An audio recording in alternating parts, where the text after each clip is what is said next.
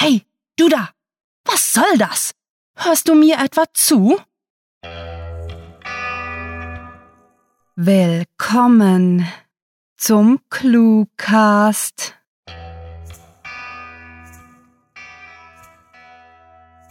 Ähm, hallo, werte Person am anderen Ende des Kopfhörerkabels. Du bist hier, um eine neue Kurzgeschichten-Episode zu hören, nicht wahr? Also, die neue Cluecast-Folge? Ja? Okay, das freut mich. Doch, doch, das, das freut mich wirklich. Du musst entschuldigen, ich stehe heute etwas neben mir. Aber mehr dazu später, denn jetzt geht es gleich los. Viel Spaß mit der Kurzgeschichte.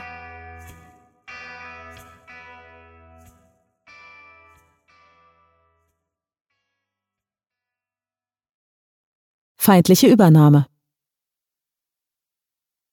René lehnte sich zufrieden in die Polster des mächtigen Ohrensessels zurück und spielte mit dem Martiniglas in seiner Hand.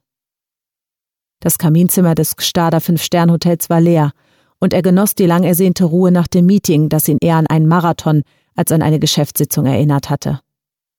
In einer halben Stunde würde er zum Pool gehen und ein paar Bahnen schwimmen, so wie er es hier im Hotel jeden Abend tat.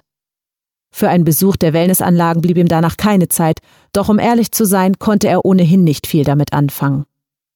Die Gesichtsmasken erinnerten ihn an Schlamm. In der Sauna roch es nach Hustenbonbons und die Sprudeligen kitzelten unangenehm am Hintern. Sein Blick wanderte von dem im Kamin knisternden Feuer aus dem Fenster, wo ein schneebedeckter Lindenbaum in der von unzähligen Lichterketten erhellten Dunkelheit stand. Ja, sein Interesse für Biologie lohnte sich immer wieder. Er konnte mittlerweile Bäume zuordnen, sogar wenn sie keine Blätter trugen. Mit einem müden Seufzer streckte er sich und freute sich bereits auf sein frisch gemachtes Bett. Genau die richtige Belohnung nach einem derart strengen Tag. Das Knarren der hölzernen Tür riss ihn unsanft aus seiner Gedankenwelt und er blickte auf.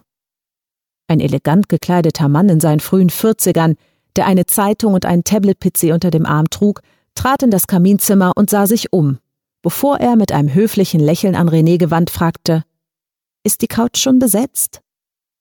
Nein, setzen Sie sich nur, entgegnete er und fügte dann hinzu, ich gehe sowieso gleich ins Schwimmbad. Der Fremde setzte sich, legte Zeitung und Tablet neben sich auf die Couch und musterte René kurz, bevor er fragte, sind Sie nicht René Herzog, der CEO vom Pharmakonzern Laval? Äh, ja, antwortete er erstaunt. Er hatte nicht damit gerechnet, dass ihn der Fremde erkennen würde. Freut mich, Martin Baumann, stellte sich sein Gegenüber vor und bot ihm eine Hand dar. Ich bin der Spielleiter vom Menuhin Festival. René hatte inständig gehofft, dass ihn Baumann in Ruhe lassen würde, hatte er sich doch auf einen beschaulichen Abend gefreut und nicht die geringste Lust darauf, Konversation mit jemandem zu machen, der ihn nicht weniger interessieren könnte.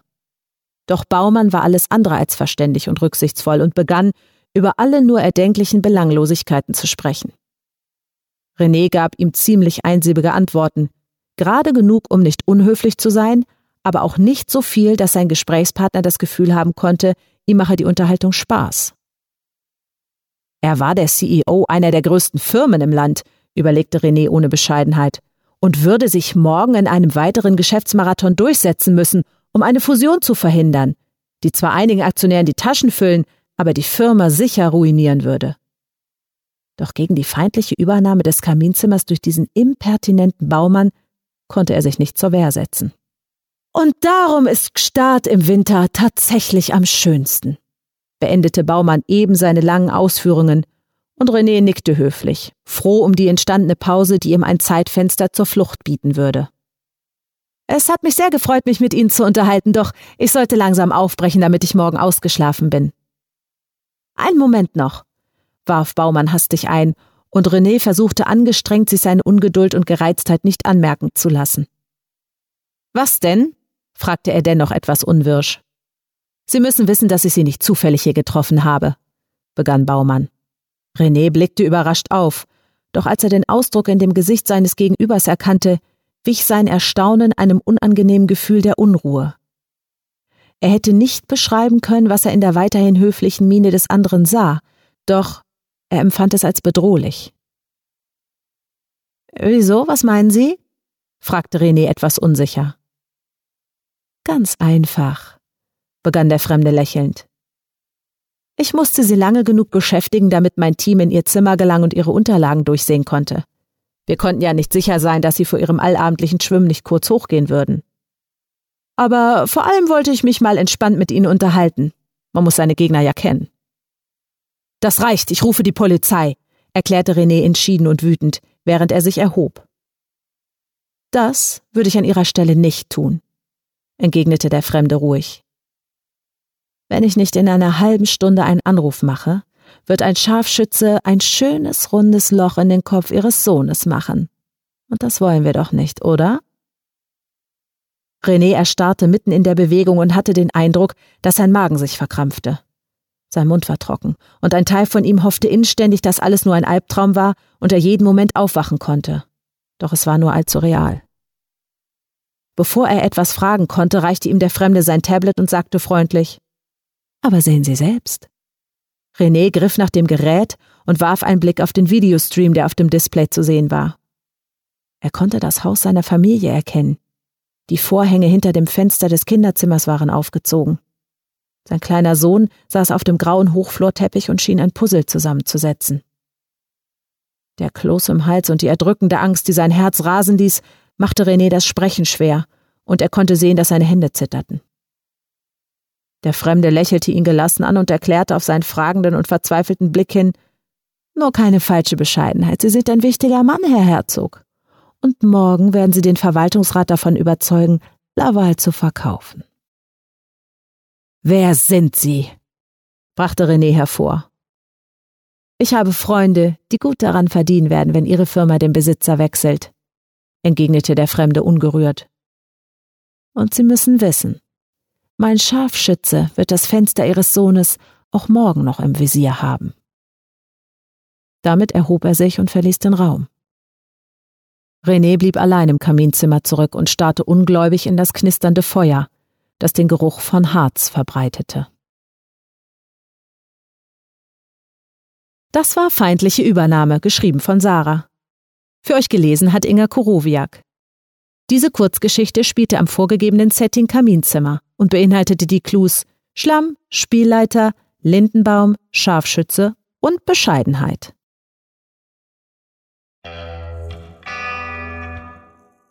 Hey, da bist du ja wieder. Oh, wie schön, dich hier im Outro zu treffen. Ich habe natürlich schon auf dich gewartet und alles vorbereitet. Aber bevor wir mit den Infos anfangen, will ich dich noch rasch warnen. Irgendwie habe ich so viele unterschiedliche Geschichten geschrieben, dass mein limbisches System verrückt spielt und meine Emotionen andauernd äh, wechseln. Na gut, dann erzähle ich dir jetzt etwas über Clue-Writing. Ich habe ja nichts Besseres vor. Also, das ist so ein Internet-Literaturprojekt und wir bringen jede Woche zwei neue Kurzgeschichten raus in diversen Genres und äh, wir vertexten dabei jeweils fünf Clues, also Stichworte. Das Ganze muss dann zudem an einem vorgegebenen Setting spielen. Irgendwann wurde es uns dann wohl langweilig. Hm, kann ich gut verstehen. Deswegen gibt es seit über einem Jahr nun einen Cluecast, wo wir dasselbe aber in, in Audio, in, in, in Audioform machen. Entschuldigt. Wir ClueWriter kümmern uns sogar um andere. K könnt ihr euch das vorstellen? Weil wir herzensgute Menschen sind. Ich sage euch, herzensgute Menschen, die trotzdem einfach so... Nein, wir das.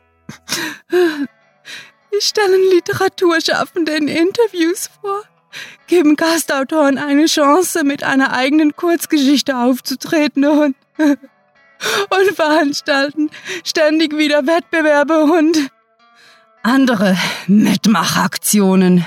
Für all das brauchen wir natürlich Hilfe, nur damit euch das klar ist. Ohne die absolut grandios fantastische Unterstützung der Sprecherplattform hörtalk.de hätten wir nämlich keine Sprecher. Und wenn Bettina Hahnloser nicht wäre, nicht einmal ein Ver Mikrofon, um unseren Literaturscheißdreck als Gott Podcast zu veröffentlichen. Habt ihr das jetzt endlich kapiert, ihr? Also ja, ähm, also nun, die, die Sprecher, die sind nämlich, ähm, ja, die, die sind ganz toll, richtig toll, wenn ihr mich fragt. Aber mich fragt eh niemand. Aber, ähm, ja, äh, äh, ja, ich, ich finde sie super toll. Besucht diese Helden des Cluecasts auch auf ihren Seiten. Und vergesst nicht, dem Echo ihrer Stimmen zu folgen.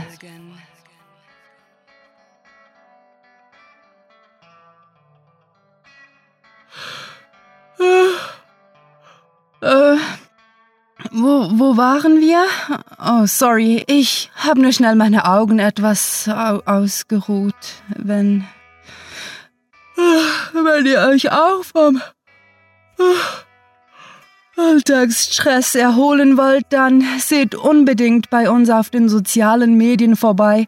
Dort geht es gar, gar, gar ganz entspannt zu und her. Auf Twitter, Facebook, Tumblr, Google Plus und Loglovin. Auf, auf you, YouTube.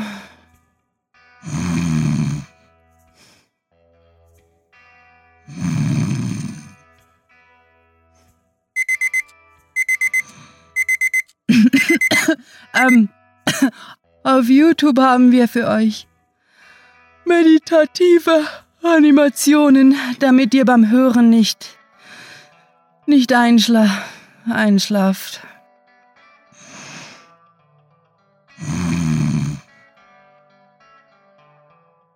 Also gut, jetzt sind wir am Ende der heutigen Podcast-Episode. Das kommt dir sicher gelegen, stimmt's? Ha? Jetzt kannst du wieder all das Zeug machen, das dich ja sonst immer so brennend interessiert, wenn du mal wieder keine Zeit für Clue-Writing hast. Dann geh doch. Ich gönn's dir ja. Ja, wirklich, ich find's ja so toll, dass du mit fantastiliardischem Dank fürs Zuhören und verrückten Wünschen. Eure Cluecaster.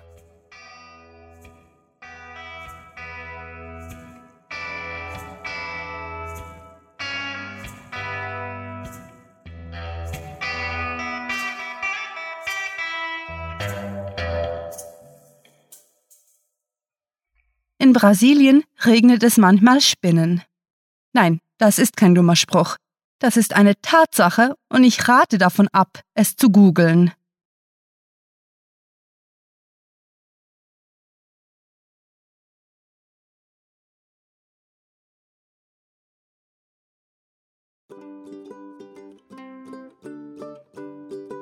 Was klar ist, ohne die absolut grandiotastische Unterstützung der Sprecherplattform hörtalk.de Ah, Gott, okay. Ohne die absolut grandiotastische Unterstützung der Sprecher.